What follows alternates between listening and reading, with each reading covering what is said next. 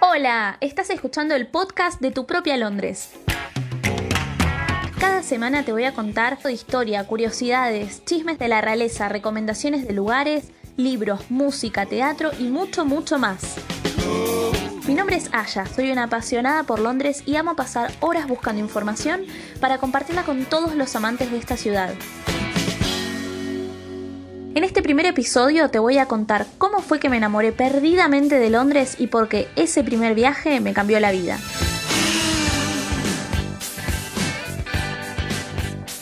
Para mí, Londres es mucho más que solo la capital británica. Es el lugar donde yo me reencontré con mi vocación, donde entendí que existe un lugar donde la ropa linda viene en un talle que me entra, y que respetar al otro es mucho más que solo un concepto, sino que es una realidad. Viajé por primera vez a Londres en el año 2014, un día después de mi cumpleaños. Era la primera vez que viajaba sola para estar un mes en Europa. Todo era nuevo, y la verdad es que no tenía muchas expectativas. Yo sabía que me iba a quedar en una casa en el barrio de Paddington, que iba a pasar tres días en Bath haciendo couchsurfing, que me iba a quedar cinco días en París y después iba a ir a Frankfurt, que iba a poder conocer Oxford y Cambridge sin tener que elegir entre alguna de las dos, pero de Londres cero expectativas. Mi prioridad era ver El fantasma de la ópera con Jerónimo Rauch.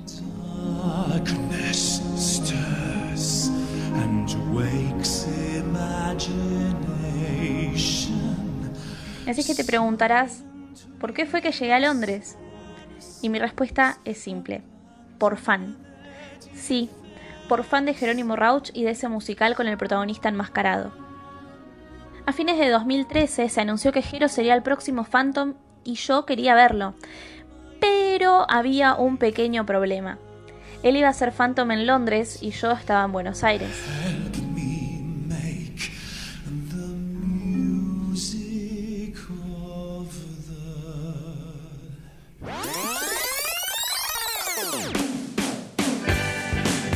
Lo bueno es que tuve la fortuna de haberme recibido de la universidad justo unos meses antes, y de que mis papás me hayan ofrecido regalarme un viaje. La idea original de ese regalo era ir a Nueva York, porque durante toda mi adolescencia yo había investigado y me encantaba Nueva York, pero al momento de elegir ganó Londres. Y la verdad que Londres contaba con ventaja. Una amiga me había comentado que sus papás tenían una casa allá y que les podía preguntar si me la prestaban, así que eso facilitó un montón de las cosas porque me dijeron que sí. Tener resuelto el alojamiento en una ciudad tan cara como Londres es casi como ganarse la lotería. Así que aproveché. Compré los pasajes, convencí a mi papá de que usar internet para comprar cosas era mucho más práctico y llena de dudas y miedos viajé.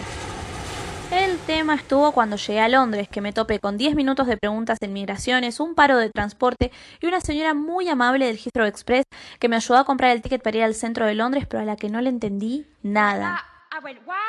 Así fue como el viaje no arrancaba bien. ¿Cómo podía ser que después de tantos años de estudio y de práctica no le pudiera entender una señora cuando me hablaba? Me frustré y venía agotada por el viaje y por la cantidad de preguntas de migraciones. Y acá hago un paréntesis. No siempre es así, pero yo era muy sospechosa. Imagínate a la gente de migraciones viendo a una chica joven, recién recibida, viajando sola y con dinero suficiente para quedarse un mes completo en un país distinto, con una moneda distinta. ¿Y cómo fue que mi trabajo me dio tanta licencia? Era muy sospechosa hice que se prendieran todas las alarmas, pero como demostré que tenía un pasaje de regreso y todo un itinerario armado, no pasó nada. Así que si te preguntan, anda con la verdad y quédate tranqui. Cuando llegué al departamento sentí en carne propia eso que llaman jet lag. Me empezó a dar vueltas todo, no sentía firmeza en el suelo y además tenía hambre. Entré a Facebook para avisar que había llegado bien y me encontré con que una compañera de la universidad también estaba en Londres, así que le escribí. Al otro día nos encontramos y salimos a pasear juntas, y esa fue la primera sorpresa de Londres. Me puso en el camino una persona con la que había interactuado relativamente poco para que pudiera conocerla y encontrar en ella una muy buena amiga. Y esto es algo que yo amo de los viajes. Te permiten conocer a la gente desde un lugar distinto, mucho más genuino y mucho más intenso. Con Vicky compartimos todo un día y desde ahí nos volvimos grandes amigas.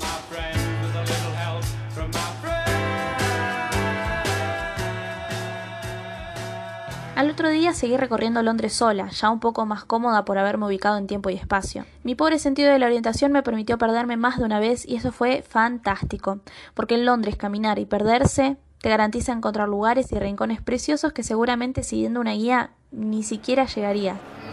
Perderme me obligó a salir de mi cascarón y empezar a hablar con los locales.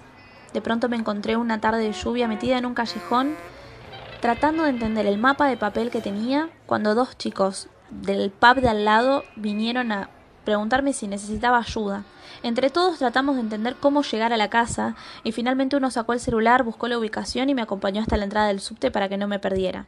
Recordemos que esto fue en 2014 y la vorágine de la conectividad todavía no estaba tan difundida, así que a mí ni se me ocurrió comprarme un chip, sino que me manejé siempre con el mapa de papel. Esta fue además una de las primeras demostraciones de la amabilidad británica, que yo sin pedir ayuda tenía a los cinco minutos de perderme alguien que me estaba ayudando.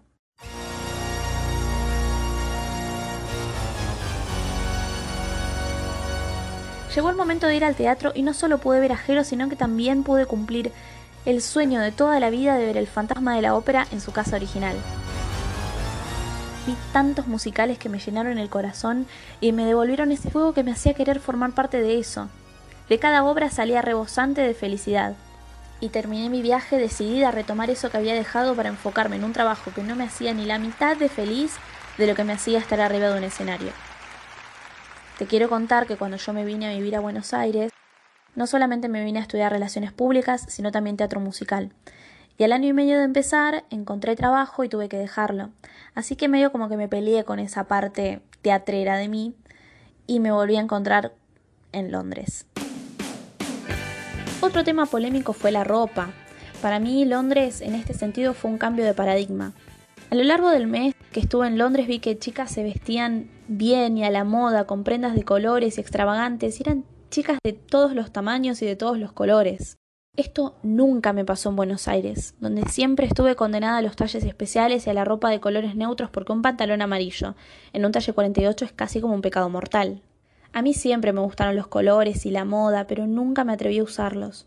Sos caderona, sos gordita, el negro te hace ver más esbelta. Esas y muchas frases tuve que soportar durante años cada vez que osaba por preguntar si un jean estaba en mi talle. Así que te imaginarás que cuando entré a un H&M en Londres y vi que había jeans de todos los tamaños y para todos los gustos, me volví loca. Había talles según el ancho de caderas y la altura de las piernas y yo me sentía en Disney. Así fue como yo, que por años no había usado jeans porque me quedaban mal, estaba entrando en un probador con dos modelos que parecían de mi talle, y aunque no sabes, me quedaron perfectos. en ese instante en el que me vi con un jean azul de mi talle y con buen calce, algo adentro mío se rompió. Me di cuenta de que estuve encapsulada por años ocultando las supuestas deformidades de mi cuerpo para encajar en una sociedad que no tenía intenciones de ayudar a que chicas como yo se sintieran incluidas. Pero había un lugar en el que sí, y ese lugar era Londres. Probablemente pienses que hay muchos lugares fuera de Argentina que también ofrecen variedad de detalles, pero para mí este fue el primer lugar y será por siempre mi lugar. En este primer viaje yo no fui con intenciones de comprar ropa, tampoco de reencontrarme con mi pasión y mucho menos de enamorarme como lo hice de Londres. Pero pasó, todo eso pasó. Volví con dos valijas llenas de esperanza, de amor propio, de certezas, porque por fin me sentía parte de un lugar. En Londres me sentí cómoda, auténtica, la mejor versión de mí misma, una versión que no estaba pendiente de la opinión de los otros, sino de lo que me hace feliz a mí, una versión que borró la oscuridad para abrazar los colores, y esta nueva versión me sacó de la negatividad constante, de la queja por ese trabajo que no me gustaba, y me instaló en una versión mucho más positiva de mí.